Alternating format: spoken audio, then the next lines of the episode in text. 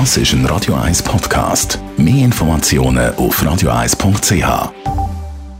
Das Mitzügeln ist nämlich in der Kindheit in vier verschiedenen Ländern aufgewachsen.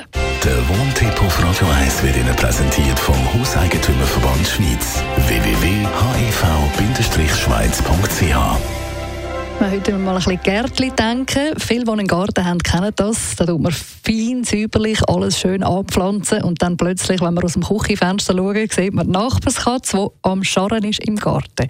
Gar nicht gut. Da würde der eine oder andere Katze am liebsten das Fell über die Ohren ziehen. Katzenschreck ist darum heute unser Thema. Thomas Oberle, Jurist vom Hauseigentümerverband Schweiz. Kann man sich eigentlich rechtlich irgendwie wehren gegen die fremden Katzen im Garten?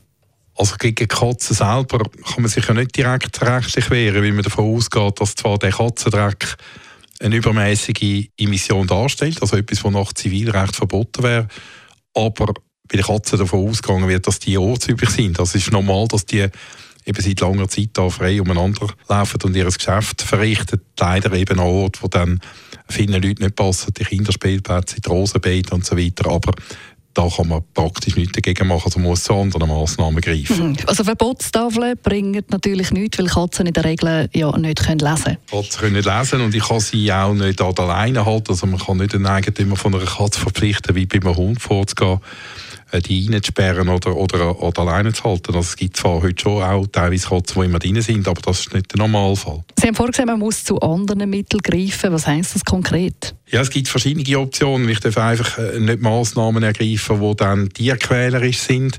Äh, eine der Möglichkeiten ist jetzt, ähm, dass angeboten wird, dass man so ein Gerät aufstellt, wo einen Ton von sich gibt, wo dann die Katzen hören und das verjagt oder soll Katzen verjagen.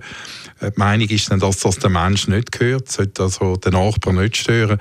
Und das ist ein populäres Gerät, das gibt es ja auch gegen andere Tiere wie Marder und so. Und dem sagt man dann jetzt da in dem Fall Katzenschreck, also das Gerät, wo man äh, mit gewissen Frequenztönen so aufstellt, dass es Katzen davon abhalten, in den Garten zu kommen. Es gibt aber doch Leute, die es hören oder sagen, sie hören es und die stören sich natürlich dann ab diesen Geräten. Ja, es wird tatsächlich davon ausgegangen, dass es äh, zwei Möglichkeiten gibt. Erstens einmal jüngere Leute und Kinder können die Töne tatsächlich hören, selbst wenn das Gerät richtig eingestellt ist. Das ist allerdings nicht der durchschnittliche Mensch, der die Rechtsprechung anspricht, wenn es um übermäßige Lärmbeeinträchtigungen oder andere Beeinträchtigungen geht. Und dann gibt es noch die Möglichkeit, dass ein Eigentümer von so einem Gerät das Gerät nicht richtig einstellt. Also, dass er äh, eine zu wenig hohe Frequenz gewählt hat oder möglicherweise den Standort falsch gewählt hat. Äh, und dann ist es tatsächlich lästig und dann kann sich ein Nachbar grundsätzlich auch dagegen wehren. Das ist ein Radio 1 Podcast. Mehr Informationen auf radio1.ch.